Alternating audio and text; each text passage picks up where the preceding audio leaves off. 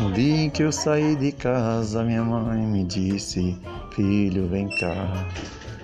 Passou a mão nos meus cabelos, olhou nos meus olhos e começou a falar.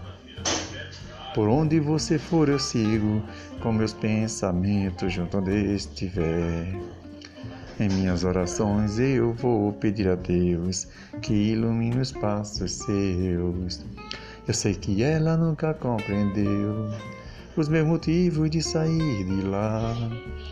Mas ela sabe que depois que cresce o filho vira passarinho e quer voar. Eu bem queria continuar ali, mas o destino quis me contrariar. Vi o olhar da minha mãe na porta, eu deixei chorando ela me abençoar. Vi o olhar da minha